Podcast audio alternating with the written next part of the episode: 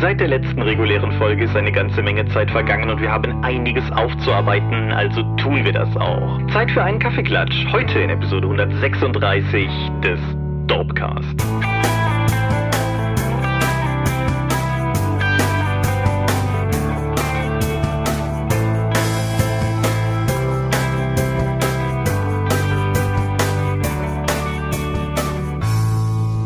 Hi und herzlich willkommen zur Episode 136 des Dorpcast. Einmal mehr haben wir uns heute versammelt, um über Dinge zu reden, die mit Rollenspiel zu tun haben. Und wenn ich wir sage, meine ich zum einen dich. Michael Skopje-Mingers, guten Abend. Und zum anderen mich, Thomas Michalski. Hi. Und worüber reden wir heute? Wir Kaffee klatschen, weil nach der Drakon und Verschiebungen ja doch ein paar kleinere Themen angefallen sind und wir Events besucht haben. Genau, genau. Und Events mit Bezug zu unserem Hobby und zu dem, was wir hier machen. Und insofern lohnt sich das mit Sicherheit, darüber zu reden. Ja, Klassische Themen vor dem Thema haben wir demnach heute nicht, weil alles, was Thema vor dem Thema hätte sein können, ist heute Teil des Kaffeeklatsch Hauptteils. Worüber wir reden können, ist Feedback zur letzten Folge. Du hast tatsächlich auch ein paar Kommentare beantwortet. Ist da irgendwas, was du davon nochmal aufgreifen möchtest? Ich kann mich nicht erinnern.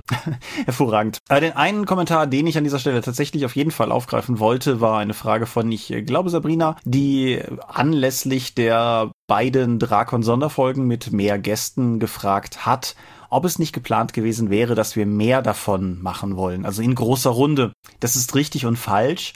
Ich bin generell der Idee auf jeden Fall gegenüber offen, mehrere solcher Folgen zu machen. Es muss sich aber auch ergeben. Und das ist in der Regel schon schwierig genug, dass wir hier es irgendwie immer schaffen, zu halbwegs gottesfürchtiger Zeit hier diese, diese Folgen aufzunehmen. Und die großen Runden müssen sich halt einfach ergeben. Ja, wir versuchen seit zwei Jahren gemeinsam Grilltermin zu finden mit der Dorp. Also, hm, außerhalb der Drakon dann nochmal zusammenzukommen, könnte tatsächlich schwierig werden. Ja, und sagen wir mal so, wenn wir diesen einen Grilltermin haben, wollen wir möglicherweise auch einfach nur miteinander grillen. Aber es ist nicht ausgeschlossen, vielleicht Vielleicht kommt da tatsächlich mal noch mal was. Wir werden sehen. Dann haben wir da Crowdfundings. Da läuft gerade eins, das dir am Herzen liegen sollte. Die deutsche Ausgabe von Savage Worlds wird bei Ulysses Spiele gecrowdfundet. Ja, und ist schon finanziert. Also das ging ruckzuck nach drei Stunden oder so.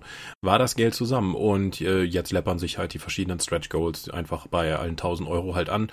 Wir sind bei über 20.000 Euro und 200 Unterstützern. Vielen Dank dafür. Ja, das Timing dieser, dieses Crowdfundings ist sehr gut, weil ein Nutzer, ich glaube Krassling war das, in den Kommentaren eines älteren Dorpcasts mehr oder weniger am Tag, an dem das Crowdfunding Crowdfunding startete, fragte, warum man eigentlich nichts mehr von Savage Worlds hört. Und ähm, ja, damit wäre die Frage dann auch direkt geklärt mhm, gewesen. Genau. Äh, ich meine, die eben noch gesehen zu haben. Da wurde ja auch gefragt, so, welchen Stellenwert sieht Ulysses denn bitte bei Savage Worlds, dass sie das jetzt auch schon crowdfunden? Also, die meisten Spiele, die du startest oder neu startest, brauchen inzwischen die Aufmerksamkeit eines Crowdfundings oder einer Fan-Vorfinanzierungsaktion, wie System Matters das macht. Einfach nur zu sagen, wir stellen jetzt die Vorbestellung auf die Seite, das geht völlig unter. Also es geht vor allen Dingen um Marketingaspekt, wie meistens beim Crowdfunding. Genau. Und insofern ist es vielleicht sogar verfehlt zu glauben, dass wenig Vertrauen in Reihen besteht, die ein Crowdfunding erhalten, sondern eigentlich sogar im Gegenteil. Man kann da auch so ein bisschen dran spüren, dass das in der Regel Sachen sind, denen der, an denen dem Verlag gelegen ist und die der Verlag halt auch entsprechend draußen sehen möchte, in den Köpfen und so. Ja, weil diese Crowdfunding-Seiten und die Videos und die Vorbereitung und alles sind halt in der Regel so mehr als ein Mann Monat Arbeit. Da muss also schon vorher in was investiert werden. Und die Zielsumme, die am Anfang da steht von 5000, 10.000 oder so etwas, ist in den seltensten Fällen tatsächlich die Kosten, die das Buch verursacht in der Produktion, sei es nun Übersetzung, Druck, Layout und so weiter, sondern nur ein Bruchteil davon. Deswegen gibt es so viele Stretch Goals, die albern wirken, aber die trotzdem dann als Ziele vorgegeben werden und die nach und nach geknackt werden sollen. Genau. Und dass das tatsächlich auch nichts ist, was irgendwie sorgende Verlage alleine tun, kann man zum Beispiel auch gerade bei den Amis sehen. Paizo crowdfunden ja auch gerade zum ersten Mal ein Pathfinder-Produkt.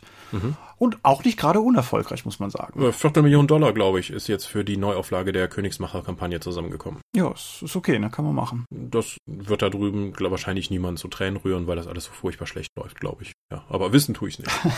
ja, dann ähm, ansonsten wüsste ich tatsächlich gerade auch von keinem Crowdfunding. Fällt dir irgendwas ein, was ich gerade vergesse oder übersehe? Hm, nee, ich glaube, bei Uhrwerk läuft momentan nichts und auch die Kollegen von System Matters haben nichts im Angebot. Ja, sehe ich auch so. Wenn ich irre, haut's in die Kommentare, dann holen wir es nächstes Mal hoffentlich rechtzeitig nach. Läuft das Savage Worlds Crowdfunding noch, wenn diese Folge online geht? Ja, sogar mehr als eine Woche noch. Ich glaube, wir nehmen das ja montags auf. Es sind, glaube ich, noch 16 Tage. Cool. Dann könnt ihr also entsprechend noch Geld drauf werfen. Savage Worlds ist ein feines Spiel. Ja, und dann sind wir im Prinzip auch bei den Medien angekommen. Fängst du an? Fange ich an? Ist mir ganz egal. Dann, dann fang, fang du mal an. Ah. Gut, ich fange an. Ich war im Kino Also, zum einen, ich war in letzter Zeit mehrfach in Sneaks, die ich hier an dieser Stelle nicht unbedingt alle aufgearbeitet habe. Ich wurde da neulich nochmal drauf angesprochen. Das muss ich vielleicht nachher gleich in der kleinen Lightning Round einmal abfeuern. Nein, worüber ich aber tatsächlich reden möchte, ist der Film, über den alle schon geredet haben, nämlich Avengers Endgame. Oder Marvel Cinematic Universe Teil 22. Und was. Die erste mich, Staffel ist vorbei. Nee, die, die dritte Staffel ist vorbei. Die dritte Staffel okay. ist vorbei.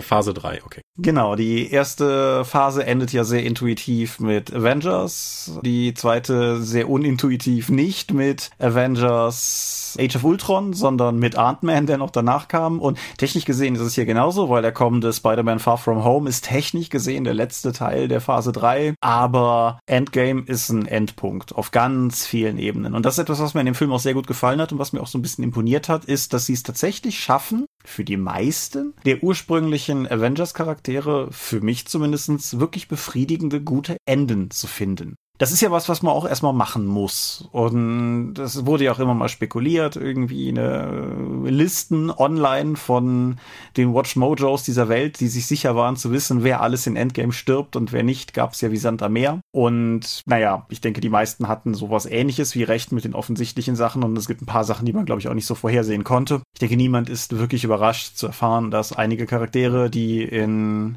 äh, Avengers Infinity War scheinbar das Zeitliche gesegnet haben, dann doch über überleben. Nicht zuletzt, weil die schon Filme angekündigt haben, die danach kommen. Aber nein, also insgesamt der Film hat mir richtig gut gefallen. Er macht ein paar Sachen, mit denen ich nicht gerechnet habe. Allen voran zum Beispiel einfach, dass er sehr viel weniger Action beinhaltet, als ich das erwartet habe. Er ist gerade in der ersten Hälfte fast eine Charakterstudie, die mit den verbleibenden Überlebenden von Infinity War erstmal durchexerziert, was das für sie bedeutet, dass sie die sind, die zurückgeblieben sind. Und das macht er halt wie ich finde, sehr gut.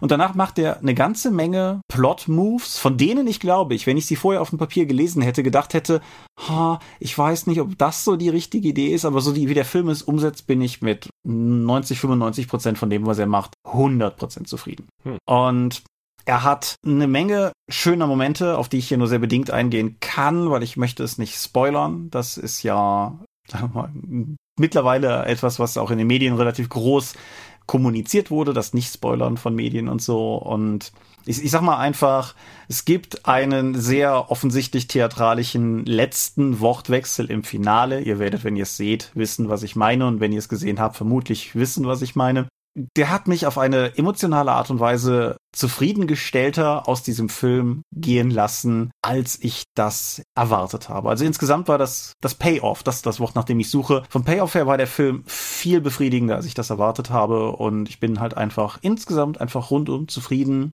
Klar gibt's Details, an denen man rummeikeln könnte, aber das, das Big Picture, das Gesamtbild hat es tatsächlich geschafft, mit diesem Film dieses wilde Bündel aus 21 vorangegangenen Filmen zu einem ordentlichen Finale hinzuführen. Und das ist, denke ich, weit mehr, als man hätte hoffen, wagen dürfen, als Iron Man 1 gedreht wurde vor über zehn Jahren, hm. von dem Markus ja immer wieder gerne zitiert, also nicht Plötz, sondern der Dorpsche Markus, dass es mehrere Interviews gibt, wo sie halt auch mehr oder weniger meinen, das Ganze wäre mehr oder weniger ein Big-Budget-Studentenfilm gewesen, wo keiner einen Plan gehabt hätte und sie hätten sich das mehr oder weniger während des Drehs ausgedacht. Mhm. Ist gut dafür geworden. Richtig, ne? Und jetzt stehen wir hier am Ende des des vermutlich momentan größten Franchises, das da draußen ist. Und ja, oder halt nicht am Ende, aber an einem Endpunkt zumindest. Hm. Und ja. Ja, ich habe ja vor einem halben Dutzend Film oder so, glaube ich, den Anschluss verloren. Ich weiß es nicht mehr, was der letzte war, den ich aus der Reihe gesehen habe. Vielleicht Doctor Strange. Oder am besten aber sogar noch. Ja, ich glaube, wir fehlen halt ein halbes Dutzend oder so. Ant-Man 2, Black Panther, Infinity War, Endgame, ja, also eine ganze Menge. Ich habe irgendwann ist hat bei mir halt eine ziemliche Müdigkeit eingesetzt und mehrere Leute in meinem Bekanntenkreis, als ich gesagt habe, dass ich Infinity War eigentlich der mich nicht reizt,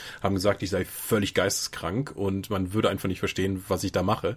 Aber ich kann sagen, weißt du, ja, noch ein Film mit Superheldenkarate ich weiß nicht. Ich habe Doctor Strange geschaut und die ganze Zeit im Flugzeug gedacht, den habe ich doch schon gesehen. Oder äh, so Rückerinnerungen an Ant-Man, wo ich auch sagen kann, das ist ein völlig belangloser Film mit einem sehr guten Endkampf. Ja, deswegen habe ich irgendwann schlicht das Interesse verloren. Ja, drei, drei Gedanken dazu. Erstens, völlig legitim. Kann, kann ich nichts gegen sagen. Wenn kein Interesse mehr da ist, ist kein Interesse mehr da.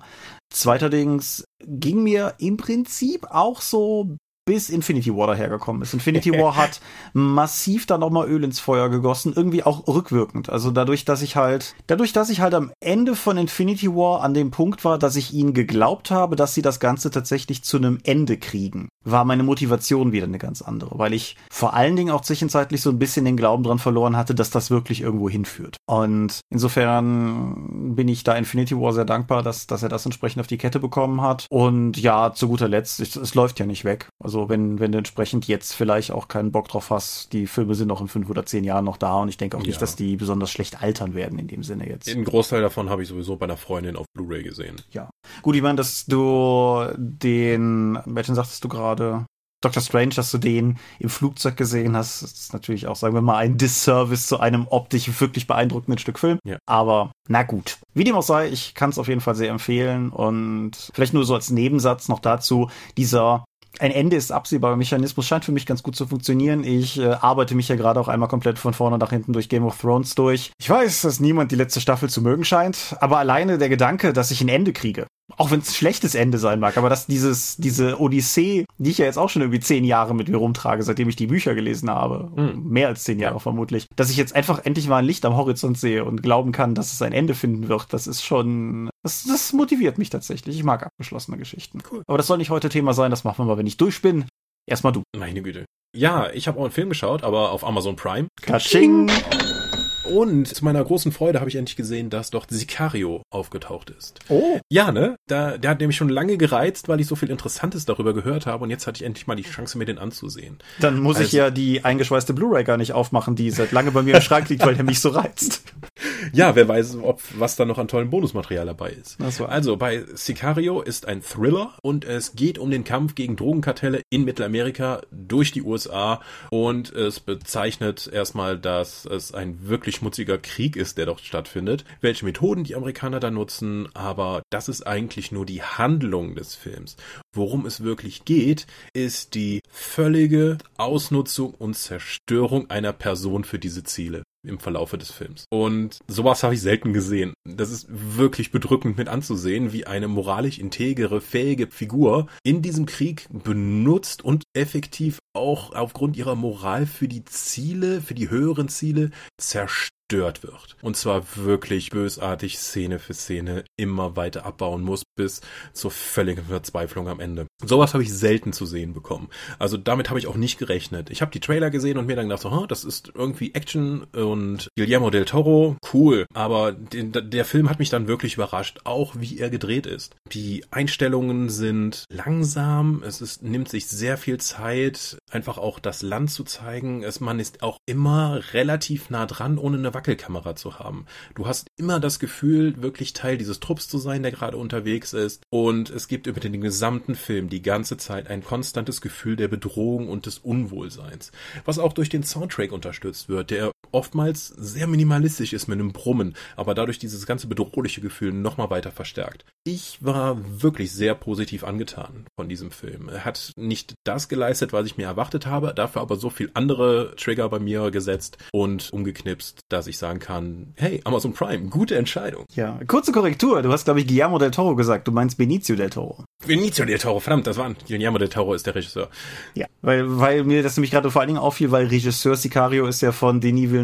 Mhm. Und der Mann. Villeneuve. Ich habe extra vermieden, auf den Regisseur hinzuweisen, weil ich diesen Namen nicht aussprechen ich, kann. Äh, ich kann nicht nicht auf diesen Regisseur hinweisen, weil bis jetzt alles, was ich von ihm gesehen habe, ich gemocht habe. Ich fand Arrival awesome. Ich fand Blade Runner 2049 gut. Ich fand Prisoners zumindest okay. Und bin ja bis zum geht nicht mehr gehypt für seinen Dune, der 2020 kommen soll. Und insofern mhm. ist Sicario auch deshalb schon seit langem auf meiner muss ich mal sehen Liste, weil das glaube ich so der ja. Ich glaube, der ist noch mal stärker für dich was als für mich, weil er ist so charaktergetrieben und auch so teilweise Arthouse, ohne jetzt verkünstelt zu wirken. Mhm. Deswegen glaube ich, dass der dir echt auch liegen wird. Ja, wie gesagt, äh, liegen ist ein gutes Stichwort, das tut er hier ja. und ich, äh, so wie ich mit Game of Thrones durch bin. ja, da habe ich nach der sechsten Staffel aufgehört. Ja. So wie bei Marvel. Ich bin schon auf die Kommentare hier zugespannt, dass ich ja gar kein Durchhaltevermögen haben, die lange Form irgendwie mir anzuschauen. Aber wenn es nicht klappt, klappt es halt nicht. Vielleicht auch im Gegenteil. Vielleicht belobigen dich auch alle dafür, dass du diese ganzen Mainstream-Kram nicht mitmachst. Und, äh, und dabei bin ich doch hier die Mainstream-Hure. ja, wie dem auch sei, ich, ich, ich lenke von deiner Sicario-Kritik ab, aber klingt auf jeden Fall sehr vielversprechend. Warst du durch? Ich bin mit Sicario durch, ja. Danke. Alles klar. Dann habe ich auch noch was gespielt. Das ist ein, ein, ein Computerspiel auf der Switch gespielt, das sich an einer interessanten Schnittstelle zwischen Arthouse und AAA befindet, nämlich Hellblade Senua's Sacrifice. Mhm. Sagt dir das was? Hellblade habe ich schon gehört, ja. Ja.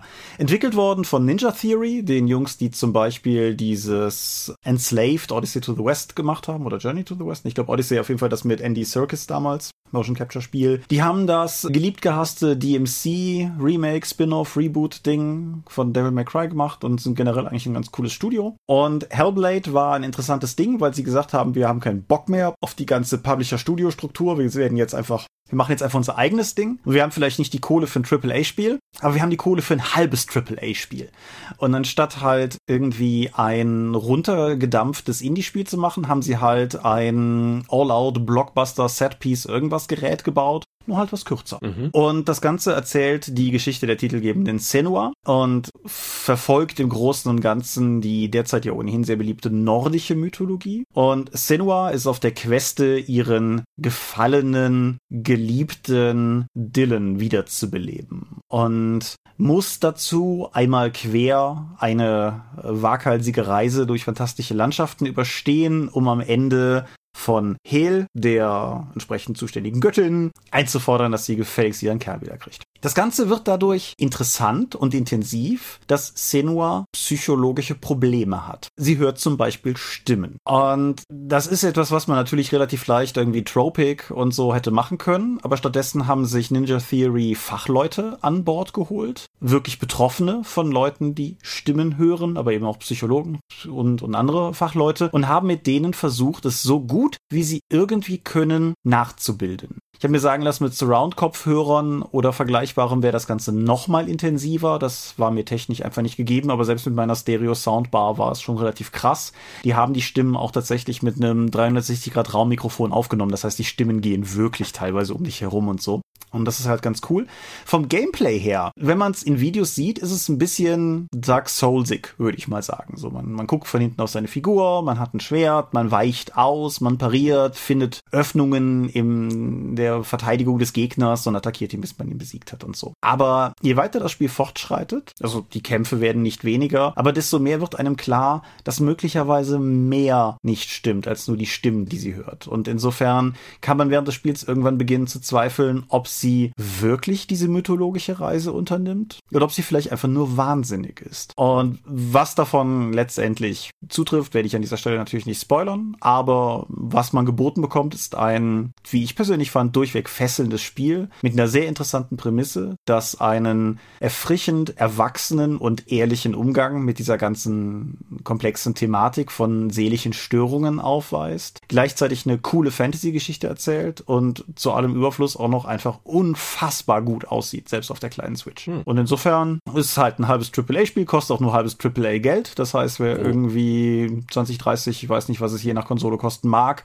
übrig hat, ich kann das Ding sehr empfehlen. Wenn man Bock hat, sich auf so eine Geschichte einzulassen. Wenn man einfach nur kloppen will, gibt es mit Sicherheit Besseres. Aber wenn man Bock hat, so eine Art storygetriebenes Actionspiel zu spielen. Wie ungewöhnlich. Ja, sehr, sehr, sehr schwer von mir empfohlen. Okay, ich habe noch einen Roman gelesen, natürlich in digitaler Form und natürlich irgendwas von Games Workshop. Nämlich Die Schwarze Festung. Ein Roman über das erste Warhammer Quest Brettspiel im Warhammer 40.000 Universum, beziehungsweise das Setting davon. Ich habe es auf der Drakon angekündigt. Ich, ich, würde, ich würde ja jetzt so gerne deiner spotten, muss an dieser Stelle aber auch zugeben, dass ich die Tage den Star Wars Roman zum Star Wars Vergnügungspark vorbestellt habe. Also insofern.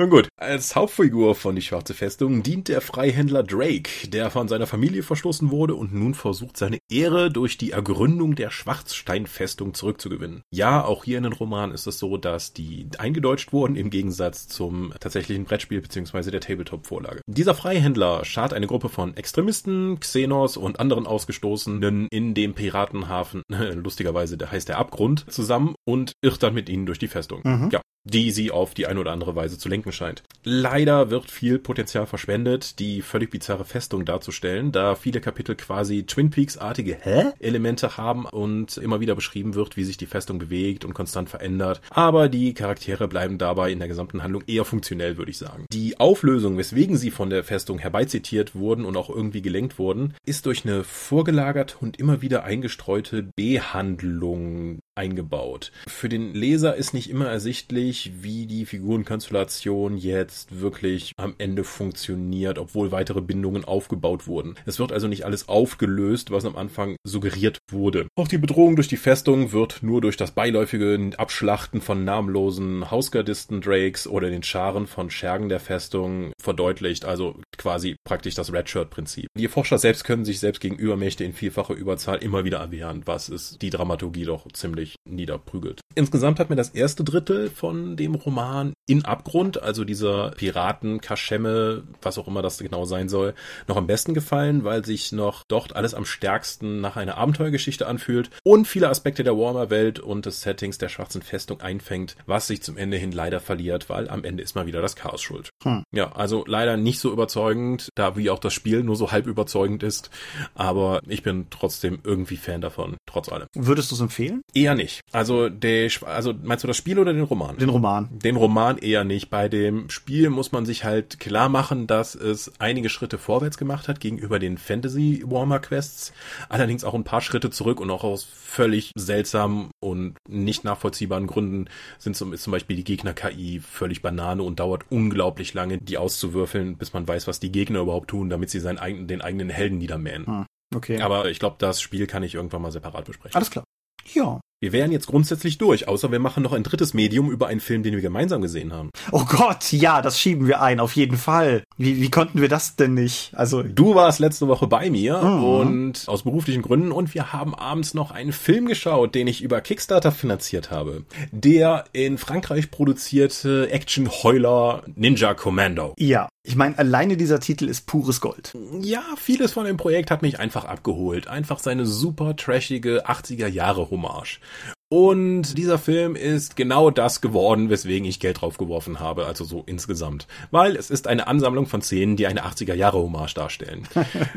ja. Genau, es ist aber allerdings nur eine Ansammlung von Szenen und die Dramaturgie oder worum es in diesem Film geht, versickert leider in den 70, 80 Minuten, die der Film nun geht, eigentlich fast komplett, weil eine stringente Handlung oder Handlung kann man dann nur bedingt entdecken. Ich denke, das hat sich am besten manifestiert, als der Film geendet ist und wir beide völlig überrumpelt waren, dass das offensichtlich gerade das Ende war, was wir gesehen haben. Nicht, weil er besonders offen aufhört und ein dramatisches, fragenstellendes Ende hat, sondern weil er einfach aufhört. Das kann natürlich auch sein, weil es ein Kickstarter-Projekt war und es ist eben halt nur genug Geld zusammengekommen, um so und so viel Szenen zu drehen und irgendwann war es dann halt vorbei. weil äh, die, sagen wir mal, die letzten beiden Szenen sind eigentlich nach Ende des Films. Ja. Also sowohl der Kampf gegen den roten Ninja, der natürlich vorkommen muss und so eine Predator-artige Tarnfunktion hat, wie auch die völlig absurde und dran geklatschte Postapokalypse-Sequenz, die er unbedingt noch drin haben wollte, weil das ja auch eine Referenz zu den 80er Jahren sein soll. Ja, ich meine, das beginnt ja schon beim Titel des Films. Der Kommando-Teil ist vielleicht am ehesten zu erraten. Kommando ist der englische Titel von dem, was bei uns Phantomkommando heißt und was definitiv einer der besten Filme der Welt ist. Aller Zeiten. Aller Kultur. Zeiten, auf jeden Fall. Und der Ninja kommt in diesem Falle nicht zuletzt von American Ninja, die bei uns American Fighter hießen und, ja. und die auch zu den besten Filmen aller Zeiten gehören, meiner Meinung nach. Mhm. Ja, also als Hauptdarsteller haben sie sich einen französischen Bodybuilder geholt, der genau das macht, wofür er da ist, nämlich seine unfassbare Physiologie in die Kamera zu halten und alle Zuschauer völlig neidisch zu machen dafür, dass er einfach über Jahre seinen Körper im Fitnessstudio geschunden hat und äh, wie auch im Making of erzählt, ja, so kann ich halt nicht das ganze Jahr über aussehen, das ist halt schon hart. ja, ich meine, der Mann hat Oberarme wie wir Schenkel, also mhm. insofern, mhm. das ist schon schon durchaus krass, ja. Überhaupt die Besetzung des Films hat mir ziemlich gut gefallen eigentlich, also ich finde, die haben es relativ gut geschafft, die Stereotype zu besetzen, vor allen Dingen auch wenn man das auch eine Stunde lange Making of auf der Blu-ray sich anschaut und im Prinzip zu jedem einzelnen Thema der Regisseur wieder betont, wie schwierig es war, weil sie das Ding in Frankreich gedreht haben, was entsprechendes zu finden, mhm. was aussieht wie Nichtsdestotrotz hat er alles in seiner Heimatstadt machen können. Ja, genau. Es muss so schwierig sein, ja. Ja, und nee, aber er hat es halt auch tatsächlich geschafft, die, diese ganzen klassischen Actionfilm-Stereotype gut zu besetzen und, und so, ja. Mhm. Halte ich das für einen guten Film? Nein, auf keinen Fall. Wurde ich sehr gut unterhalten? Ja, ich denke schon. Was ihr für mich vor allen Dingen punkten lässt, ist die Sympathie, die ich für den Filmemacher habe und für das ganze Ding, was sie da durchgezogen haben. Mhm. Einfach nur beim Endkampf in Anführungszeichen gegen den roten Ninja, dass unser Held dann so oft getroffen wird, dass es fünf Szenen gibt, in denen der irgendwie kniet und Blut spuckt. Also spätestens beim dritten Mal haben wir gekichert, beim fünften Mal konnten wir uns kaum noch halten, weil es einfach so überzogen und doof ist. Ja. Und wir haben uns ja danach auch noch die ganzen Making-of-Sachen davon gegeben, die mhm. sich definitiv lohnen. Auf jeden Fall. Mhm. Gerade uns, also wir haben ja schon viel Unfug gedreht, sei es nun Xoro oder auch äh, ich mit den Orkenspaltern dann eben The Owling. Ich habe halt ein Herz für schnell produzierte Schrottfilme. Der ist jetzt nicht so schnell produziert. Aber wenn du in diesem Video halt schmerzhaft jede Einstellung in diesem Kampf in diesem Sommerhaus siehst und die erzählen, ja, das haben wir über drei Jahre gedreht, also am Anfang noch im Herbst, das war eine doofe Idee, weil da muss ich die digital die Blätter rausmachen und so weiter. Und dann haben sie eine Karte des Innenhofs genommen ja. und dann Szene für Szene gezeigt, wo der gerade in diesem Innenhof ist und wie der sich bewegt und wo er einen Gegner tötet. Und dann siehst du erstmal die Movie Magic, wie du es genannt hast, dass du eben auf diesem Gelände, dass der die ganze Zeit hin und her effektiv teleportiert, um die verschiedenen Einstellungen und Ecken dieses Geländes nutzen nutzen zu können. Vor allen Dingen drehen sie das Ganze halt auf, in einem durchaus ordentlichen, aber halt in so einer Art Garten und lassen es im Film wirken wie eine ausschweifende Parkanlage, so im Prinzip. Und das, das ist schon durchaus mhm. cool, vor allen Dingen, weil sie halt, wie du sagst, völlig schamlos ihre Karten offenlegen und zeigen, wie sie es gemacht haben. Mhm. Also, du meintest ja auch in einer Szene vom Spezialeffekt so Respekt. Also, es ist durchaus auch inspirierend, wenn man selbst Ambitionen hat, mal Schrottfilme zu machen oder wenn man sich dafür interessiert, wie man mit sehr geringen Mitteln viel erreichen kann, lohnt sich alleine das Making-of? Ja, auf jeden Fall. Und das Making-of hat mich auch teilweise noch, das haben wir, glaube ich, gar nicht vor Ort gar nicht mehr besprochen, aber er hat ja bei so ein paar Sachen gegenübergestellt, beispielsweise die Terminator Sarah Connor Türauftretsequenz, mhm. die er ja auch drin hat, wie sehr Shot by Shot er sie nachgebaut hat. Aber dieser Film besteht aus einer einzigen großen 80er Jahre Referenz. Er ist auch in vielerlei Hinsicht in gewisser Weise dadurch eine, sagen wir mal, fast schon Persiflage des Ganzen. Aber ich finde, er funktioniert zumindest Szene für Szene dennoch erstaunlich gut. Also nicht als Film, als Gesamtwerk, aber einfach so, um das Gegenbeispiel zu bringen, Kung Fury, der Film, den vermutlich jeder irgendwie gesehen hat oder so, wer, der, wer sich für so sowas interessiert. Kung Fury ist halt auf allen Achsen völlig überdreht mit irgendwie dem Kung Fuhrer und allem drum und dran, was der Film halt hat. Und ich fand durchaus cool, dass Ninja Commando da einen Schritt weiter zurück ist. Die Szenen aus Ninja Commando, jede für sich, könnten im Prinzip auch in so einem 80er Jahre Film drin gewesen sein. Nur halt nicht in dieser Dichte. Ja. Und das, das hat mir sehr gut gefallen, ja. Also durchaus sympathischer Film. Ich bereue es nicht, das Geld auf das Crowdfunding geworfen zu haben. Außerdem hat der Film neben Ninjas auch noch Dinosaurier Dinosaurier, mhm. was ja auch immer ganz tolle Sache ist. Also genauso ein Dinosaurier wie die Orkenspalter auch haben. Gen der spielt da nur bei denen in diesem Südfrankreich-Ort, wo der eben lebt, in einem Theaterstück mit. Und dann haben die den einfach gefragt, so, hey, können wir euch manchmal auf einen Tag ausleihen? Und die so, okay, kostet Geld. Und dann hatten die Dinosaurier. Da muss man nicht für nach China fahren. nee, reicht doch, wenn man in Frankreich ein Theater hat, das einen Dinosaurier besitzt, ja.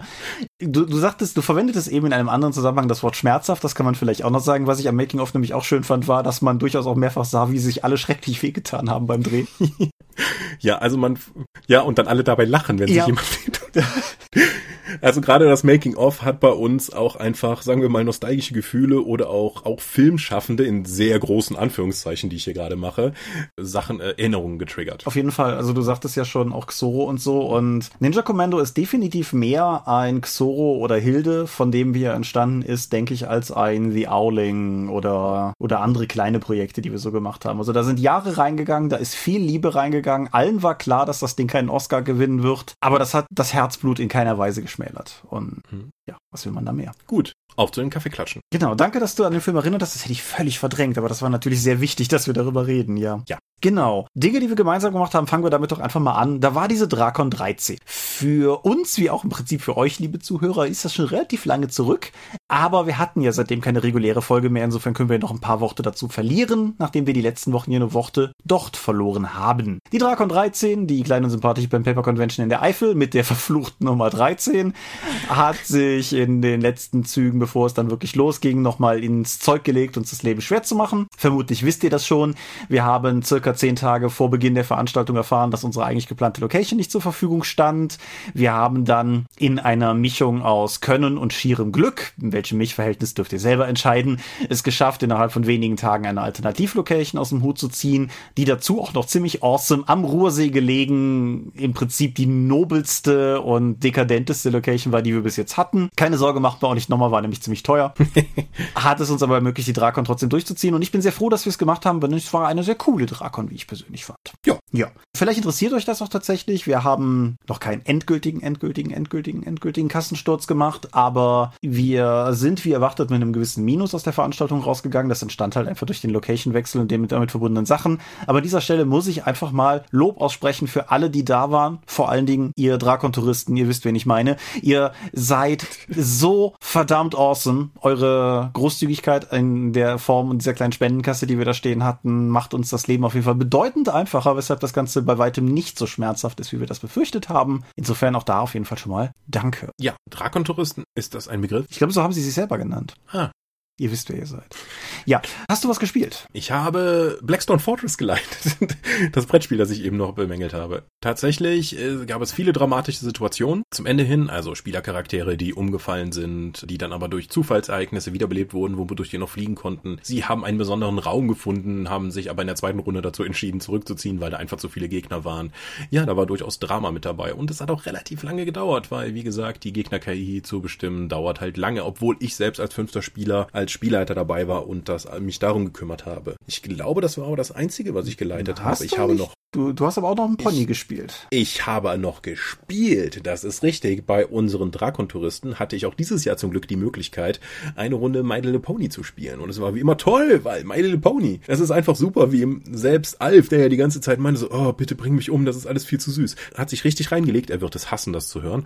Und immer wenn jemand vorbeikam, hat er so getan, als wäre das alles viel zu schlimm, aber wenn niemand in der Nähe war, hat er auch voll mit reingespielt und alle hatten am Ende wieder dieses typische My Little Pony Tales of Equestria Gefühl, dass einfach alle Leute glücklich und positiv gestimmt sind, weil du die ganze Zeit diesen puren Zucker durch die Gegend schießt, um dieses Abenteuer zu lösen. In, auch wieder mal gewaltfrei. Ja, Alf ist nicht so schwer zu lesen, wie er glaubt, glaube ich. Es war durchaus zu merken, dass er seine Freude hatte. Ja, nee, das, das fand ich auch auf jeden Fall. Ich fand cool, dass es wieder angeboten wurde. Und es ist lustig, wie sehr My Little Pony auf so eine ganz triviale Art und Weise polarisieren kann, finde ich. Also, wie, wie sehr auch manche Leute sich sehr auffällig bemüßigt fühlen, zu betonen, dass das aber nun mal gar nichts für sie ist. Und dann doch irgendwie eben amüsiert in irgendeinem Buch blättern und über den Bienenbär lachen und was weiß ich. Also, insofern. Das ist so, der Bienenbär, so super. Auf jeden Fall. Ja, ich habe nichts gespielt in guter Drakon-Tradition. Das lag aber auch daran, dass ich den Drakon Samstag damit verbracht habe, darauf zu warten, dass die Medis gegen die Migräne richtig knallen. Es war nicht so, dass ich mich hätte wirklich völlig zurückziehen müssen, aber der Gedanke, was aktiv zu leiten, ich wollte eigentlich Forbidden Lands leiten, aber es war schwierig genug,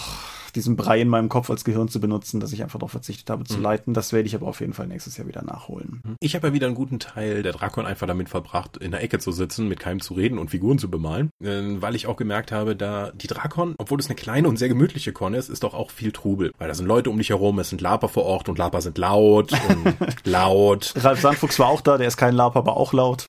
ja. Ralf Sandfuchs erzählt einen Tag lang von damals. Das kann man auf der Drakon haben. ja, deswegen war es für mich einfach auch wichtig, mich mal zurückzuziehen und Sachen für mich zu machen. Deswegen habe ich auch nicht meine eigentlich geplante Savage Worlds Runde noch geleitet. Ich hatte extra was vorbereitet mit einem eigenen Setting. Ich hatte Figuren dafür geholt und ein Abenteuer entworfen. Habe ich dann zur Seite geschoben, weil ich einfach dachte, ich brauche ein bisschen mehr Ruhe, als, als dass ich das hier vernünftig machen kann. Hätte ich vielleicht besser geleitet, dann wäre ich auch besser auf die neue Edition vorbereitet gewesen und hätte nicht direkt im ersten Let's Play von Ulysses zu dem Spiel ein paar Regelfehler eingebaut. Na gut, man Aber das ist halt das übliche Problem, wenn man vier Regeleditionen davor kennt und der Lizenzgeber in der finalen PDF-Fassung noch ein paar Regeln geändert hat, die man in der Arbeitsfassung, die man vorher gelesen hat, noch nicht enthalten waren. Das greift ja ein bisschen ein Thema auf, was wir neulich erst im Dropcast hatten, setzt halt nur noch einen drauf, weil es nicht nur darum geht, die vorigen Regeln von den heutigen zu unterscheiden, sondern weil du auch noch die Zwischenfassung hattest, ja. Ich kenne so viele Savage Worlds Abenteuer-Editions-Regelvarianten jetzt, dass es für mich wirklich schwierig ist, die endgültige im Kopf zu behalten. ja. Ansonsten, ich, ah, Schande, Ellie wird mich strafen, ich weiß es gerade nicht mehr. Es sind, glaube ich, über 200 Waffeln gegessen worden dieses Mal. Also auf jeden Fall haben wir einen neuen Waffelrekord eingestellt. Ja, gibt einen neuen Waffelrekord. Ist ja auch in Woffelsbach gewesen. Genau, es war in Woffelsbach. Es wurde im Vorfeld angeregt, dass wir doch stattdessen Waffeln anbieten sollten, aber das wurde dann von der Grafikabteilung, also mir, nicht mehr rechtzeitig umgesetzt. Darf, aber das Warnschild mit mir drauf, äh, dass man nicht zu viele Waffeln kaufen soll, hast du noch geschafft. Ja, die kleine Waffelbesitzkarte. Ja. ja. Ich bin ein Warnhinweis. das kann auch nicht jeder von sich behaupten. Mhm.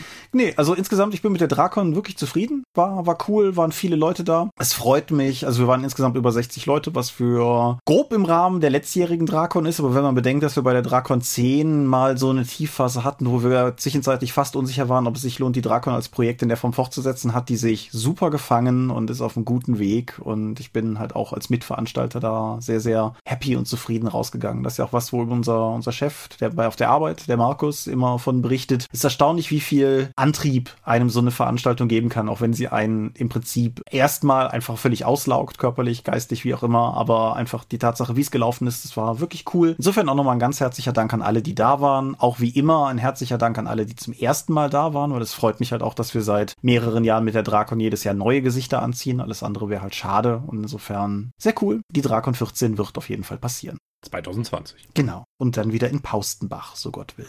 Ja, hm. in dem Sinne noch als Hinweis, wir haben zur Drakon 13 einen Download veröffentlicht. Diejenigen, die vor Ort waren, haben einen Schreibblock erhalten oder sich einen, haben sich einen mitnehmen können, haben nicht alle gemacht, kann ich anhand der noch, an, noch vorhandenen Schreibblöcke relativ sicher sagen. Wie dem auch sei, auf der Innenseite des Umschlags und auf der Dop zum Download gibt es Zufallstabellen zum Auswürfeln eines sehr seltsamen Krimi-Abenteuers mit sehr wichtigen Tabellen wie Mörder, die mit dem Mord nichts zu tun haben und Verbrechen, die mit dem Verbrechen nichts zu tun haben, einer elaborierten Wettertabelle und einer fantastischen Tabelle zum Auswürfeln Ausfüllen von Kneipen und Straßennamen. Das Ding ist proppevoll mit Literatur, Nerd und auch einfach Dorp-Historie-Referenzen. Wer sich also auf die Suche machen möchte, kann da einiges drin finden. Kann man kostenlos runterladen. Wenn noch jemand unbedingt so einen Blog haben will, kann er mir ja mal eine Nachricht schreiben. Da finden wir bestimmt auch noch eine Lösung. Und wir haben uns ja nicht mit der reinen Zufallstabelle für den Blog zufrieden gegeben. Es gibt außerdem direkt auf der Dorp noch eine W66-Tabelle mit Zeugenaussagen. Und diese Zeugenaussagen haben wir nicht getippt. Das wäre lame gewesen. Die haben wir aufgenommen. Sechs Sprecher mit je sechs Aussagen macht 36 W60 macht eine W66-Tabelle, sprich, wer das entsprechend irgendwie nutzen möchte, kriegt dann noch echt rheinländische originale Zeugenaussagen. Wofür plötzlich Zeit und Leute da sind, fasziniert mich ja immer wieder. Nicht wahr? Maximales Lob für all das geht an Matthias. Ich habe zwar auch ein bisschen beigefüttert, was die Zufallstabellen betrifft und habe halt die Technikumsetzung der Audio-Downloads gemacht von der Aufnahme bis zum Dings, aber sagen wir mal, das, das ist vor allen Dingen Matthias Werk gewesen. Danke, Matthias. Genau. So, du bist aber nochmal verreist gewesen auf einer Convention. Genau, ich war auf dem Warhammer Fest in Coventry. Das ist bekanntermaßen in Großbritannien und wir hatten uns dazu entschieden, mit dem Auto rüberzufahren. Hast gedacht, fährst du nochmal rüber, solange man noch reinkommt, ja? Ja. äh, ist eine interessante Erfahrung, so mit dem Auto einfach mal einen Tag unterwegs zu sein. Ich glaube, die Hinreise war, sind wir nicht nach Coventry gefahren, sondern wir, ich habe mir zwei Tage Urlaub genommen, dann bin ich an dem Donnerstag mit einem Kollegen und dessen Freundin, hallo Steff, schaut Steffs Kleinklemmerei. Katzencontent. Katzencontent und Miniaturenbemalung, Richtung Nottingham gefahren. Wir wollten nämlich zuerst mal halt die Warhammer World besuchen. Ja, und das waren 16 Stunden im Auto, glaube ich, von Mittelhessen bis eben dann nach Calais oder auch wie unser Navi sagte, Calais Ost. Kalle Port, äh, nee, Kalle Port hieß das, wo wir hingefahren sind. Dann mit der Fähre rüber und dann nochmal zum Glück haben meine beiden Begleiter den Linksverkehr komplett in Großbritannien auf sich genommen, weil ich hätte das wahrscheinlich nicht geschafft. da werde ich echt nervös. Ja, wir haben da, und dann sind wir abends eingecheckt, dann im Hotel und dann zu Fuß zur Warhammer World. Und ah, das ist immer noch so toll. Das Games Workshop Hauptquartier. Die beiden waren zum ersten Mal da und ich war, es war ja zum Glück schon mein zweiter Besuch, aber ich bin immer noch davon weggeblasen. Eigentlich sollten wir zu viert fahren. Einer unserer Kollegen sollte noch mitkommen, der Dominik. Da der aber noch ein Projekt beenden musste im Büro, habe ich ihn ausgedruckt, auf Pappe geklebt und habe dann jede Menge Selfies mit diesem Pappaufsteller gemacht, damit er bei uns sein konnte. Damit es effektiv Bilder gibt, wie er in der Warhammer World rumläuft. Und ich habe jede Menge Prominenz von Games Workshop diesen Pappaufsteller in die Hand gedrückt und sie darum gebeten, mit ihm zu posieren. Okay, das wiederum ja. ist schon natürlich. Genau, jetzt hat Dominik einige Fotos von sich mit den beiden Warhammer Community Gesichtern, Duncan und Peachy, die immer die Miniaturbemalvideos machen. Und auch dem Hauptregelschreiber und Haupthintergrundschreiber von Warhammer Age of Sigma. ja, Dominik war da. Ich habe keine Fotos mit diesen Leuten. Ja gut, es ist, es ist auch schwierig, dem Pappaufsteller dann die Kamera zu geben und zu sagen, so und jetzt ich, ne? Insofern. Ne? Aber in der Warhammer World, ja, ein paar exklusive Miniaturen geholt, aber gar nicht mal so viel. Es ist ja der einzige Forge World Store weltweit. Du kannst ja sonst nur auf Events, wenn Games Workshop selbst vor Ort ist, dann bringen die manchmal etwas mit, aber da hast du halt die breite Auswahl an diesen Sondermodellen, die es nur da gibt oder die du für, für unfassbares Geld dann noch online bestellen kannst. Und wir waren wieder im Museum von Warhammer World, der großen Ausstellung. Und ich muss sagen, das ist immer noch sein Geld wert. Ich meine, es gibt vier große Ausstellungsräume und im ersten davon setzt schon quasi die völlige Reizüberflutung ein, weil du hast zigtausende bemalte Miniaturen aus 40 Jahren Games Workshop Geschichte, die da aufgestellt sind. Die wahnsinnig wimmelige Dioramen, in denen du immer wieder was Neues finden kannst. Die knallbunten Miniaturen der 80er und 90er Jahre. Und im Hintergrund hast du die ganze Zeit dann je nach Thema, ob du jetzt im Warhammer 40.000 oder im Warhammer Fantasy Raum bist, dann auch noch passende Schlachtgeräusche so als Atmo hinterlegt die in Raum 3, dem Riesendiorama, an dem mehr als ein Dutzend Leute mit neun Monate gearbeitet haben, in dem 25.000 Miniaturen verarbeitet sind oder so, da hast du auch noch ständig wechselnde Farben. Das ist eine super Reizüberflutung. Als wir rauskamen, hatten uns echt der Kopf gebrummt, weil du einfach so viel da zu sehen bekommst. Total toll für ihr, also ein Mecker für alle Miniaturenliebhaber. Danach konnten wir dann noch in der angeschlossenen Gasthaus von Games Workshop, nämlich der Buckmans Bar, dann auch noch Riesenburger essen. Total toll. Und es war auch wieder schön zu sehen. Wir waren nämlich zur Mittagszeit da und wie viele Mitarbeiter von Games Workshop, obwohl die eine Firmenkantine haben, sich dann in der Mittagspause einfach in diese Bar setzen und ihre Spiele spielen, so wie Warhammer Underworlds oder Blood Bowl. Die scheinen also wirklich Spaß dran zu haben. Hm. Ja, das sind ja auch etwa 1000 Leute da vor Ort, die da arbeiten von Games Workshop. Ja, ich greife ja gerne das auf, was du, glaube ich, mal gesagt hast, nämlich, dass äh, Games Workshop vor Ort wahrscheinlich mehr Security haben als wir Angestellte. Insofern. Ich gehe davon aus, dass bei Games Workshop mehr Leute in der Kantine arbeiten als bei Ulysses im Verlag, im Verlagsbereich. Deswegen auf einer RPC kam mal jemand auf mich zu und leitete das Gespräch ein mit, ich muss mal mit euch über eure beschissene Firmenpolitik sprechen. Erstmal super Einstieg in Gespräch, kann ich jedem nur empfehlen. Wenn du wirklich mal eine richtige Antwort haben möchtest, solltest du auf jeden Fall erstmal die Leistung des anderen beleidigen, bevor du überhaupt eine richtige Frage stellst. Auf jeden Fall. Dann ging es aber dann noch da weiter, dass er meinte, Games Workshop hat es ja auch geschafft, jetzt für die achte Edition von Warhammer 40.000 entsprechend Bücher rauszubringen, in der alle Einheiten direkt von Start aus spielbar sind. Warum habt ihr das nicht für DSA geschafft? Ganz einfach, weil Games Workshop ist was 25 mal so groß wie wir. Ja. Also nur was die Mitarbeiter vor Ort angeht und mal von dem Umsatz ganz zu schweigen. Ja, das geht einfach nicht. Ja, aber Nottingham Nottingham hat ja nun die Games Workshop Firmenzentrale und viele Leute ziehen dann nach Nottingham, um vor Ort vor Games Workshop zu arbeiten, weil wie gesagt, da sind tausend Leute, die da vor Ort arbeiten. Aber nicht alle Leute arbeiten für ewig bei Games Workshop. Und wenn du danach aufhörst, für Games Workshop zu arbeiten, aber immer noch Miniaturenspiele machen möchtest, bleibst du in der Gegend. Deswegen nennt man Nottingham auch gerne in der Spieleszene den Let Belt, weil einfach so viele Zinnfigurenfirmen dort ansässig sind. Und alle sind in einer halben Stunde zu Fuß zu erreichen, also der Großteil davon. Also das ist wirklich nah. Also haben wir uns auch noch dann die Gelegenheit genommen und haben Warlord Games vor Ort besucht in Nottingham. Die machen Zweite Weltkriegs und Historien und andere Historienspiele, wie zum Beispiel Bold Action, Hail Caesar, Black Powder, bla bla, alles, was dir nicht sagt. Ich könnte jetzt so lange Name droppen, das ist, als wenn du von DSA erzählst oder Love. Egal. Aus irgendeinem Grund haben wir davor noch eine Führung bekommen, obwohl nur zu dritt drei Deutsche kommen an und zwei Warlord Games Mitarbeiter werden abgestellt, um uns durch die gesamte Produktion und die Büroräume zu führen und damit wir andere Leute von der Arbeit abhalten können. Fantastisch. Was für ein Spaß. Also Warlord Games war halt schon, ist auch eine größere Miniaturenfirma und dann fingen wir an, dann haben die uns auf den Hof geführt, da sind so mehrere angemietete Garagen und in einer dieser Garagen werden die Zinnmodelle gegossen. Da saßen die Leute und es war so toll auch mitzuerleben, mit wie viel Begeisterung diese Leute dann jeden Tag Zinn gießen und wir waren begeistert, weil die so begeistert waren und dann haben wir uns gegenseitig reingesteigert und es war total toll. Und äh, dann ging es dann ein paar Garagen weiter, wo sie zwei Garagen nebeneinander dann Durchbruch gemacht haben, wo die Resin-Modelle gegossen wurden und die super nette Mitarbeiterin da hat dann auch total begeistert davon erzählt, wie eigentlich dieser Ablauf davon ist und hat uns ein Judge Dredd Bike gezeigt, das sie gerade dabei äh, zusammengebaut hat und was die Besonderheiten von Resin sind und so weiter und so fort. Wir haben mit Miniaturenknetern geredet, wir haben mit Leuten geredet, die vor Ort gerade Judge Dredd 3D-Modelle generiert haben, über die ich nicht sprechen darf, weil die noch nicht freigegeben sind. Aber total toll. Und in dem gleichen Hof sind noch zwei weitere Miniaturen Zingis-Firmen, mit denen wir aber keinen Termin ausgemacht haben. Ja, sehr geil. Mhm. Und von da aus sind wir dann noch weitergegangen zu dem Ludorati, dieses Superspielecafé in Nottingham, was ich den beiden unbedingt zeigen wollte. Und wir waren dann auch noch im Ye Old Trip to Jerusalem, der ältesten Kneipe, dem ältesten Pub Großbritanniens, wie sie draußen damit werben. Und da habe ich Barbarenbier getrunken. Das hast du mir ja direkt begeistert geschickt, ja. Ja, Barbarian Stout von so einer Microbrewery in Großbritannien, die nicht nach Deutschland verschickt. Ich bin völlig empört.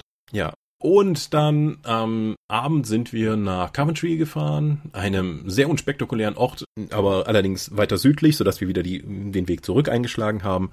Und da haben wir dann das Warhammer Fest besucht, nachdem wir über eine Stunde in der Schlange standen, weil da sind echt, echt viele Leute vor Ort haben es dann geschafft reinzukommen und haben uns dann durch die drei Ebenen dieser Veranstaltung in einem Rugby-Zentrum, in dem Veranstaltungszentrum eines Rugby-Stadions dann gearbeitet. Unten in der Grundetage waren die ganzen Lizenznehmer von Games Workshop, die da vor Ort waren, also Cubicle 7 fürs Warhammer Rollenspiel, 12 100 Videospielpartner, die sie offensichtlich inzwischen haben, aber auch einzelne Subfirmen von Games Workshop, wie die eben erwähnte Warhammer World oder das Fotostudio von denen, wo man selbst mit großen Props, also Riesenhämmern und Kettensägenschwertern posieren konnte und packen dich dann vor, einem, vor, vor dem Greenscreen vor passende Hintergründe. Ich habe meins noch nicht gesehen. Ich bin sehr gespannt, was dabei am Ende rauskommt. Hm. Es gab einen Bereich für Turniere von Warhammer Underworlds und Blood Bowl. Man konnte Demo-Runden für das Warhammer Fantasy Rollenspiel bekommen. Man hatte einen gigantischen Shop-Bereich von Games Workshop, wo es alles das gab, was wir tags zuvor in der Warhammer World gesehen haben, weswegen ich das weniger interessant fand. Plus ein paar messexklusive Neuheiten, die mich nicht gereizt haben.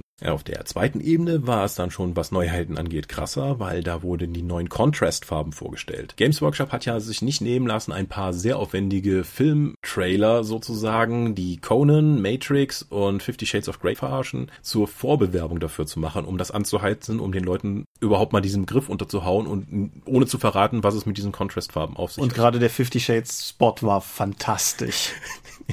Jetzt, den sie eingeleitet haben. Und das hier ist mein Spielzimmer. Oh, sollten die nicht bemalt sein?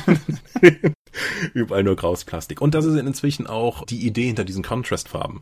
Vorher gab es immer wieder das Mem, dass dieser Duncan, mit der, den sich Dominik hat ja fotografieren lassen, wie ich eben schon erwähnte, in den Bemalvideos immer wieder erwähnt hat, keine, nicht die Farbe direkt auftragen, sondern mit Wasser verdünnen und besser zwei dünne Schichten auftragen. Contrast ist, da hatten sie auch einen Button am Eingang dafür, eine dicke Schicht direkt aus dem Pot. Mhm. Das heißt, du kannst, du sparst sozusagen einen Arbeitsschritt und du kannst das einfach auf die Figur klatschen und dann verläuft die schon entsprechend. Es ist eine Mischung aus Farbe und Shade für die Leute, die sich mit Tabletop-Bemalung ein bisschen auskennen. Mhm. Ich habe hier neben mir zwei Modelle, die ich vor Ort bemalen konnte und ich hatte nur einen großen Pinsel leider zur Auswahl, weil ich den dünneren an Steff weitergegeben habe. Man braucht ein paar neue Techniken dafür. Ich habe einige Videos dazu im Nachgang noch gesehen, wo Leute das vor Ort bemalt haben, obwohl Filmen verboten war. Dum -dum. Schämt euch. Und wenn man ein bisschen mehr mit den Farben tatsächlich technisch arbeitet und die auch nicht so mit dem großen Pinsel aufträgt, kann man auch bessere Ergebnisse erzielen, als ich das jetzt gesehen habe.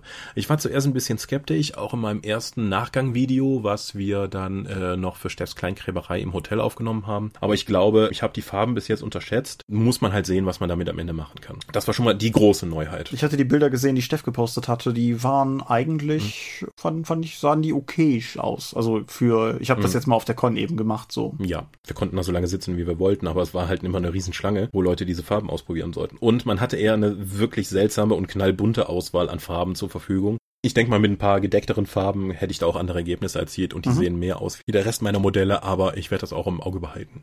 Im obersten Bereich war dann Games Workshop als Verlag. Da waren die Miniaturendesigner, da waren die Regeldesigner, da waren die Illustratoren. Alle möglichen Leute saßen da neben Vitrinen mit dem, mit ihren Werken und du konntest da hingehen und einfach mit denen reden. Hm. So. Und so Samstagabend, ich guck mich nur um und da ist so ein Tisch frei mit halt dem Hauptregelschreiber von Age of Sigma und dem Haupthintergrundschreiber von Age of Sigma. Und die haben miteinander geredet, weil keiner an ihrem Stand war. Kannst du dir vorstellen, auf einer Redcon, dass wenn es einen Stand gibt, an dem Alex und Nico als Hauptregelschreiber von DSA und äh, Hauptredakteur von DSA sitzen würden, dass die auch nur eine Minute Ruhe hätten? Nein. Ich verstehe es auch nicht. Ich bin dann zu dem rüber und habe plötzlich dann 20 Minuten mit Jervis Johnson über die Regeln von Age of Sigma sprechen können. Und das ist so ein netter älterer Mann, der einfach mit so viel Liebe auch dahinterher ist, äh, diese Regeln vernünftig zu schreiben. Und wie froh er war, dass er sich jetzt auf Age of Sigma konzentrieren kann, weil sie haben jetzt das Studio gesplittet, dass es eben die Specialist Games gibt, dass es Age of Sigma gibt und Warhammer 40.000, weil vorher haben sie die Designer immer hin und her geschoben und er erzählte, ja, ich habe zuerst am Blackstone Fortress gearbeitet, dann an Codex of 40k und dann musste ich mich um dieses Battletome für Age of Sigma kümmern. So, pff, wie soll ich mich auf sowas konzentrieren? Jetzt läuft das schon besser und ich glaube, wir kriegen auch bessere Ergebnisse.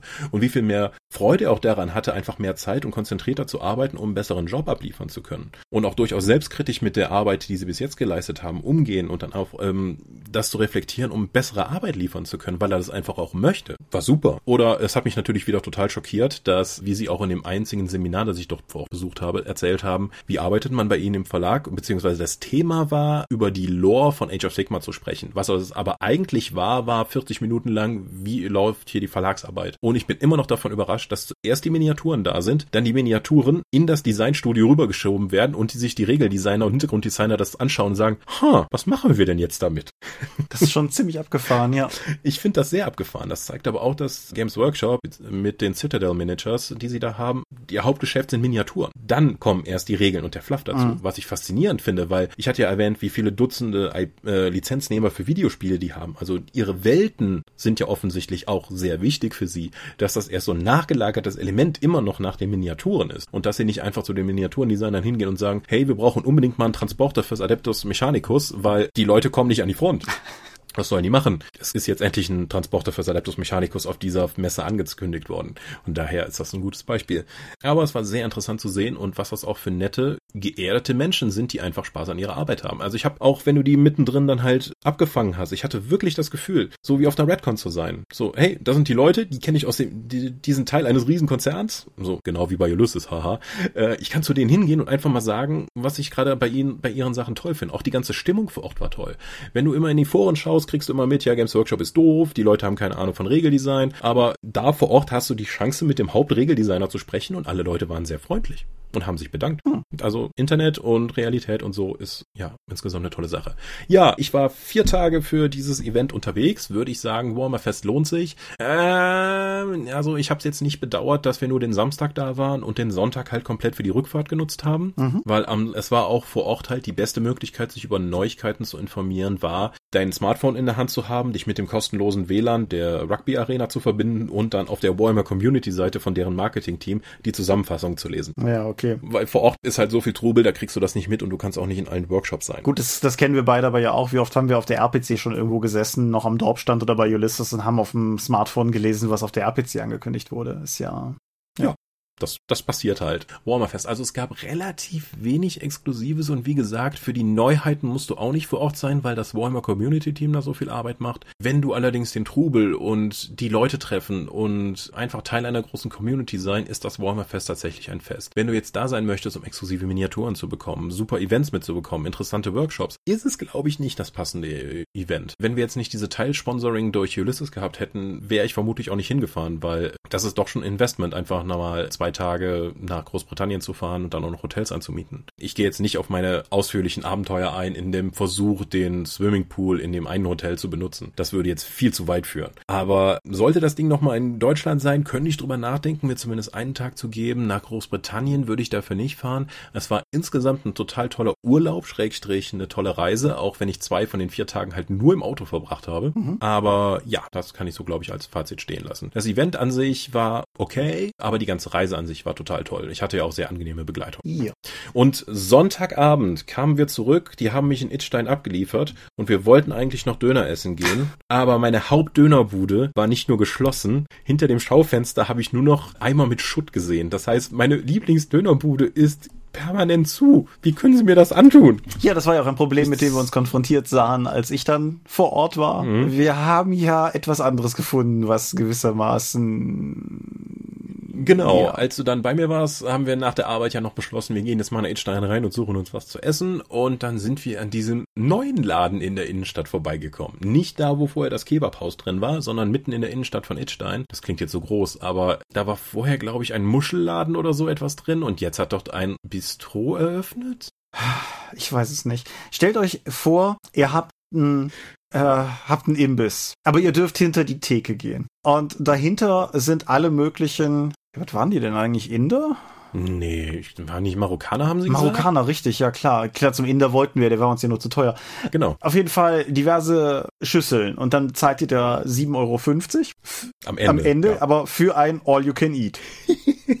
das, das mussten wir erstmal erfragen, weil so, okay, was gibt's denn hier? Ja, das könnt ihr einfach so gucken. Hm, ja, wie viel kostet denn das? Ja, 57. Was für alles? Ja, ja. Habt ihr denn vielleicht einen Zettel, damit ich mal die Auswahl sehen kann? Nee, ich habe eben meinen letzten weggegeben.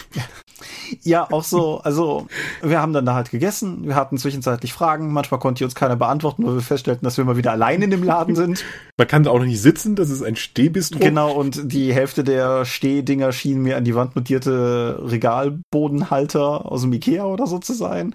Es war sehr, sehr lecker. Wir haben, wir haben beide einmal Nachschlag geholt und waren danach auch eigentlich ziemlich gut gesättigt. Wir haben dann noch so einen Fruchtsalat als Nachtisch geholt, der war irgendwie drei Euro. Mhm, ich wollte dann hingehen, so, okay, das sind 7,50 Euro für das Dings plus drei Euro für den. Ja, das sind dann 11 Euro. So, nee. weißt du was? Ich gebe dir 12 Euro, weil es mir so gut geschmeckt hat. Und so, äh, okay. Und dann kam die Besitzerin noch hinten her so, nee, da muss ich euch auch was geben und drückte mir noch zusätzlich so einen riesen Becher süßen Couscous in die Hand. Genau. Effektiv haben wir jetzt, haben wir jetzt für 1,50 Euro Trinkgeld stattdessen 3 Euro Gegenwert den Couscous noch erhalten.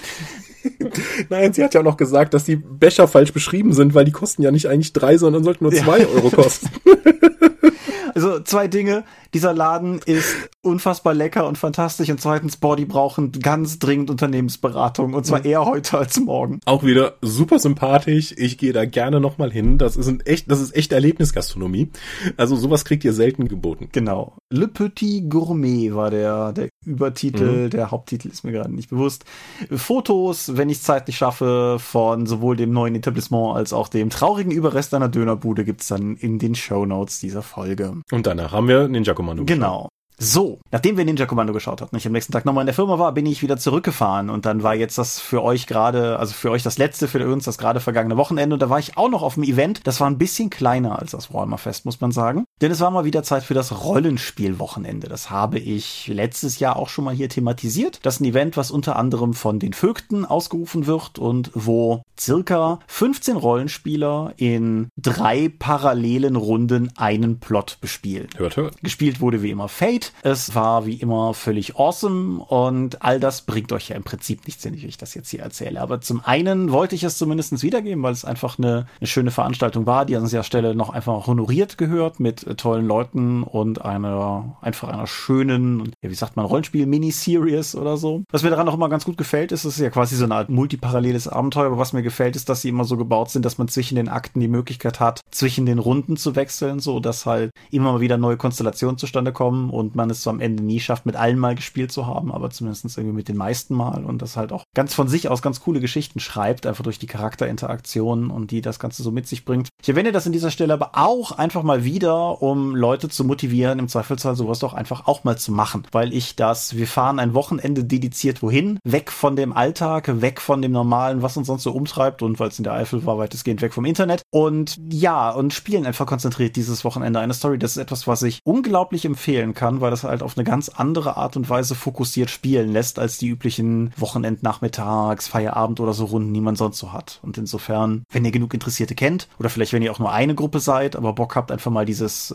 Rollenspiel-Kurzurlaub-Event-Gefühl so ein bisschen mitzunehmen. Nutzt die Chance, schnappt euch irgendwo eine Ferienwohnung, wo ihr immer schon mal hin wolltet oder wo ihr gut hinkommt und so und dann. Mit oder ohne ausgestopfte Tiere? Also die, die wir da haben, hat ausgestopfte Tiere. Das äh, epischste davon ist definitiv Hermann.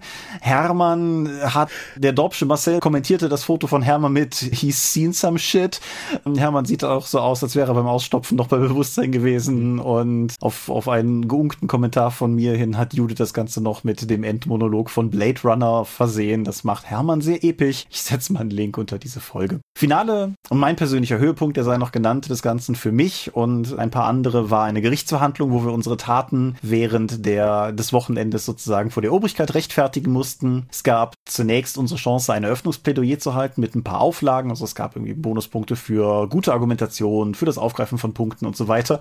Und wenn es sich reimt. Und Herrgott nochmal, es hat sich gereimt. Hm. Es war vielleicht nicht lyrisch immer sauber, aber es hat sich sehr gereimt. Und ich fand es auch mechanisch sehr cool, weil effektiv war der, die Gerichtsverhandlung war technisch gesehen war es ein Kampf weil wir haben argumentative Angriffe gewürfelt und die Verteidigung hat ihrerseits argumentative Angriffe gewürfelt und wir haben halt gegenseitig uns sozusagen runtergehauen. Und der Vortrag zu Beginn wurde so eingesetzt, dass jeden Punkt von diesen genannten, die wir erfüllt hatten, hat die Grundwerte unseres Verhandlungsgegners gesenkt. Und das fand ich eine coole Mischung. Mhm. Dann hattest du halt was, was du wirklich ausspielen konntest und hattest danach trotzdem noch eine regelmechanische Auflösung des Konfliktes und es war gegen Ende auch relativ knapp, muss man sagen. Insofern, ja. Mhm. So, Rollspielwochenende, sehr awesome. Und vielleicht verstecke ich ja irgendwo im Nachspann noch Überreste von diesem epischen Gedicht, was wir da geschrieben haben. Ah, so, wir sind bei einer Minute sechs Aufnahmezeit und ich habe hier noch zwei Punkte auf meiner Liste. Also sechs sagst du? Ja, sechs sage ich. So wie Shadowrun 6? Ja, als äh, wäre es so gewollt. Machen wir es kurz. Shadowrun 6 bahnt sich an. Ja, überraschend für viele, Mhm. würde ich Ja, sagen. auf jeden Fall. Es war irgendwie Mai-Feiertag, glaube ich. Ich war irgendwie wandern und bekam irgendwie eine Nachricht von dir und guckte drauf und du schriebst irgendwie Shadowrun 6 ist angekündigt worden. Was bei mir auch erstmal so ein? Moment hervorgerufen hat. Aber ja. Ja, gefühlt, wie üblich, zu früh. Objektiv betrachtet, eigentlich völlig okay. Ja. Sie werben nominell mit etwas, was mich eigentlich abholen müsste, nämlich dass sie versuchen, das komplexe, große, gewucherte Shadowrun-Regelwerk kompakter zu kriegen. Alle Sachen, die sie dann dazu erklärt haben, haben mich nicht von dieser Ansicht überzeugt. Das ist korrekt, ja. Mhm. Also vielleicht ist das regelärmer oder einfacher als Shadowrun 5, aber für mich wirkt es ehrlich gesagt eher so, als hätten sie die Komplexität nur verschoben. Ja. Vielleicht und vielleicht nicht mal zum Besseren. Also ich bin mit Shadowrun 5 nicht sehr fit. Ich bin ja, also meine aktive Shadowrun-Zeit, die letzte war mit Shadowrun 4, was ich mochte, aber eigentlich auch schon viel zu komplex für sein eigenes Wohl fand. Und Shadowrun 6 scheint auch da, also ja, ziemlich zuzulangen, nach wie vor. Werde ich mir Shadowrun 6 anschauen? Ich glaube nicht. Da ich schon Shadowrun 5 effektiv übersprungen habe, weiß ich nicht, ob ich bei 6 jetzt zugreifen werde. Was müsste dir Shadowrun 6 bieten, damit du diese Einstellung änderst? Mehr Zeit. ich bin ja eigentlich ein Shadowrun-Fan, aber ich weiß nicht, ob ich nochmal die Zeit und die Muße habe, mich jetzt da einzuarbeiten und dann auch zu spielen. Ja, ich habe, ich persönlich habe da viel drüber nachgedacht, weil ich habe das zur Kenntnis genommen. Ich habe die Ankündigung gelesen. Pegasus waren ja dann auch relativ zügig mit ihrer deutschen Ankündigung. Ich glaube, zwei Dinge wären es, die ich bräuchte. Zum einen würde ich mir wünschen, dass das Regelwerk auf eine Art und Weise eine Frichtzellenkur erfährt, wie die in die 5 sie erfahren hat. Also teilweise wirklich mal ein radikales Durchdenken von Mechanismen, ein massives Vereinfachen von Mechanismen und ein insgesamt einfach klar gestreamlinedes und zugängliches Ergebnis. Und ich muss nach wie vor sagen, irgendwie, ich vermisse den Cyberpunk in Shadowrun. Es ist, irgendwie hat sich das Setting von dem wegentwickelt, was ich daran so gemocht habe, auch wenn ich nicht mal genau benennen könnte, was es im Detail alles ist. Aber Ja, aber was du jetzt sagst, ist doch eigentlich, dass es sich nicht weiterentwickeln dürfte, sondern dass es stehen bleiben muss, damit es dir gefällt. Findest du das die be- bessere Lösung? Oder glaubst du, dass es einfach in dieser Weiterentwicklung seine Kernidentität verloren hat? Ja, eher letzteres halt. Ich, ich finde irgendwie Cyberpunk hat natürlich ein massives Problem, weil Cyberpunk etwas ist, was rein zeitlich irgendwie völlig anachronistisch ist aus heutiger Perspektive, weil halt auch das, was so Neuromancer und die frühen William Gibson Romane und so ausgemacht hat, liest Genau. Ninja Kommando macht das ja auch, indem er darauf hinweist, dass der Androide ja ein 4 Megabyte Speicher hat. Ja, genau. Ich, ich wüsste halt nicht mal, was Shadowruns Kernidentität ist, außer es gibt böse Konzerne und guck mal, es gibt Fantasy-Rassen. Also vom heutigen halt. Ich finde, es ist Ich finde, das hat sich halt auch entwickelt von den ersten beiden Editionen, die schon noch Punk waren, dann über die dritte, die mehr das Söldnerspielgefühl hatte, bis zur vierten, die transhumanistische Ideen vor allen Dingen gefeatured hat. Ja. Die fünfte kann ich dir nicht genau sagen, weil ich da ja schon ausgestiegen war. Ja, das ist, es, es hat sich entwickelt und ich gönne das prinzipiell auch jedem. Also ich bin, ich weiß, dass es viele Leute gibt, die das sehr mögen. Aber irgendwie hat es, das hat das Setting dabei so ein bisschen das verloren, was mich daran gereizt hat. Und Aber jetzt so grafisch, die sechste Edition ist doch weiß mit pinken Schrift Ich- ähm, in den Titeln. Habe ich das richtig Ja, so- habe ich das richtig in ich Erinnerung? würde sagen, es ist mehr Magenta aus dem Kopf raus. Aber ja, genau, ja. Hm, das ist schon Neon. Ich, ja, es ist schon Neon, aber nein, es ist grell, ist nicht unbedingt Neon. Ach, ich weiß es nicht. Wenn, wenn, wenn Pegasus das Ding zu so einem Kampfpreis anbietet, wie die letzten Regelwerke, die sie gemacht haben, dann ja, haben sie schon, also die sind im Shop vorbestellbar, es ist wieder ein nice price. Ja, dann werde ich auf jeden Fall mal reingucken und lasse mich da gerne eines Besseren belehren. Aber gerade auch Shadowrun 5, neben der Tatsache, dass ich die Regeln von Shadowrun 5 so unzugänglich fand, war mein zweites Problem mit Shadowrun 5 ehrlich gesagt halt auch, dass, wenn ich darin gelesen habe, ich mich die ganze Zeit gefragt habe, so, okay, Spiel, aber was, was bist du? So, was, was willst du von mir? Ich habe mir allerdings mittlerweile auch mal die ersten von den Pegasus veröffentlichten Romanen geholt, einfach weil ich neugierig bin. Vielleicht schaffen die es ja, mich nochmal so ein bisschen wieder anzufeuern dafür, weil ich wäre gerne wieder angefeuert dafür. Ich werde berichten. Gut, du hattest ein finales Thema aufgeschrieben. Ja, ich habe noch ein finales Thema und zwar, ich habe ein Buch rausgebracht. Oh. So, schamlose Eigenwerbung des Rauswerfer. Hoho. Nachdem ich ja jetzt 100 Jahre dran geschrieben habe oder sowas, ist passend zum Rollenspielwochenende tatsächlich Verdorbene Asche erschienen. Also ist nominell ein bisschen früher erschienen, aber es ist ja auch ein Print-on-Demand-Buch, weshalb Amazon noch keins vorrätig hat und der Buchhandel, soweit ich weiß, der sonstige auch nicht. Aber meine Exemplare, die ich selber bestellt hatte, waren schon da, weshalb halt auf dem Rollenspielwochenende die ersten vier Leute glücklich äh, Verdorbene Asche nach Hause getragen haben. Was ist Verdorbene Asche? Es ist ein Eifel-Horrorroman. Er greift Aspekte von Verfluchter Eifel auf, falls das irgendwer gelesen haben und gemocht haben sollte. Es erfordert aber nicht die Kenntnis desselbigen. Es ist keine richtige Fortsetzung. Es spielt quasi nur in derselben Station der Eifel, in der auch Verfluchte Eifel gespielt hat. Und es ist ein relativ kurzes Buch, weil ich kurze Bücher ja bekanntlich mag. Also irgendwie knapp über 200 Seiten sind es. Und es erzählt halt eine Geschichte über ein Osterfest, das bereits theatralisch damit beginnt, dass in der Karfreitagsnacht nicht nur der Dorfpfarrer das Leben lässt, sondern auch noch das Pfarrhaus abbrennt. Und von da aus geht es steil bergab mit gruseligen Phänomenen und Neonazis. Und ja, ist überall zu haben, wo es Bücher gibt. Über Book on Demand erschienen. Ich setze schamlose Links unter diese Folge. Würde mich natürlich freuen, wenn der eine oder andere reinliest, auch wenn ich ja aus unseren jährlichen Umfragen weiß, dass die Konversion von Dorpcast-Hörern zu unseren Nicht-Dorpcast-Projekten immer relativ schmal ist. Nichtsdestotrotz fühlt euch eingeladen. Ich sag, ich habe lange dran gearbeitet, ich bin recht zufrieden. Ist es das Buch, das die Literatur revolutionieren wird? Sicherlich nicht, aber ich denke, es sind ein paar vergnügliche Stunden, die man damit verbringen kann. Hört, hört. Ja. Ja, Thomas, danke für diesen Kaffeeklatsch. Ich denke, wir sind durch, auch wenn ich auf die, also selbst wenn wir thematisch noch nicht durch wären, sagt der Timecode, dass wir durch sind. Ja, würde ich durchaus zustimmen, ja. Es wäre damit also der Zeitpunkt gekommen, um den Sermon einzuleiten. Wir sind die Dorp. Wir sind verdammt guter Kaffee und heiß und man findet uns unter www.die-dorp.de. Dort bringen wir neben dem Dorpcast auch Rollenspiel-Downloads zu eigenen und fremden Systemen. Manchmal veröffentlichen wir sie als Buch. Dorp TV berichtet vor allen Dingen von Cons und Messen unter youtube.com slash die Dorp. Wir haben kleidsamen Merchandise. Den Dorp Shop gibt es unter getshirts.com slash die Dorp. Wir sind auf rspblogs.de, Facebook und Twitter. At die Dorp geht an den Tom, at Seelenworte geht an mich. Seelenwort ist auch der Name meines Instagram-Accounts. Meine Webseite gibt es unter thomas-michalski.de www.drakon.de. Wir veranstalten die Drakon, die kleine und sympathische Pen Paper Convention in der Eifel. Das nächste Mal, äh, irgendwie nächstes Jahr nach Ostern. Die offizielle Webseite gibt es auf drakon.kondra.de und möglich wird das alles durch eure milden Spenden auf Patreon. Paywalls haben wir keine. Die Infos gibt es unter patreon.com slash die. Vielen Dank fürs Zuhören über unseren Kaffeeklatsch. Ein wilder Ritt durch verschiedene Themen. Wir hören uns in zwei Wochen wieder mit einem richtigen Thema, das wir uns sogar schon festgelegt haben. Genau, völlig revolutionär wissen wir schon, was die Zukunft bringt. Außer wir finden bis dahin ein besseres. Aber das würden wir euch natürlich nicht verraten. Was wir tun, ist euch angenehme 14 Tage wünschen und bis zum nächsten Mal sage ich Adieu und ciao, ciao. Tschüss.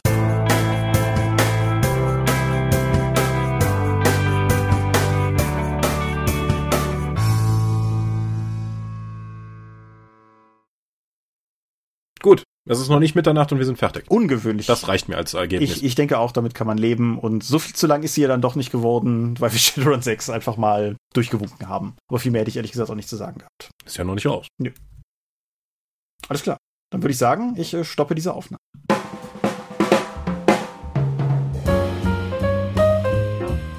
Wie immer möchten wir euch an dieser Stelle für eure großzügigen Spenden auf Patreon danken, denn nur durch eure Unterstützung ist dieses Projekt in der heutigen Form möglich. Und unser besonderer Dank gebührt dabei wie stets den Dob Ones, also jenen, die uns pro Monat 5 Euro oder mehr geben. Und im Monat Mai sind das 8088, Ali Schara, Ed Zeitiger, Lambert Behnke, Big Bear, Andreas Korsten, Tobias Kronert, Daniela, Daniel Doppelstein, Dorifer, Thorsten Enderling, Michaela Fege, Björn Finke, Gensdreckleser, Marcel Gehlen, Stefan Glück, Granus, Markus Greve, Alexander Hartung, Jörn Heimeshoff, Heinrich, Dominik Ladek, Hungerhummel, Laplace Verlag, Lightweaver, Christoph Lühr, René Kulig, Angus MacLeod, Volker Mantel, Moritz Melem, Ralf Merck, Mofte, Ockenspalter TV, Dennis Oswald, Philipp Picker, Arzach Rumpelgnorg, die RuneQuest Gesellschaft, Ralf Sandfuchs, Oliver Schönen, Ollis Tische, Jens Schönheim, Alexander Schendi, Bentley Silberschatten, Lilith Snow White Pink, Sphärenmeisterspiele, Stefan T., Florian Steury, Technosmurf, Teichdragon, THD, Stefan Urabel, Marius Vogel, Talian Vertimol, Daniel Vloch, Xeledon und Marco Zimmermann. Danke, dass ihr uns freiwillig, ohne Paywall und Auflagen so tatkräftig unterstützt, einfach weil ihr es könnt. Danke.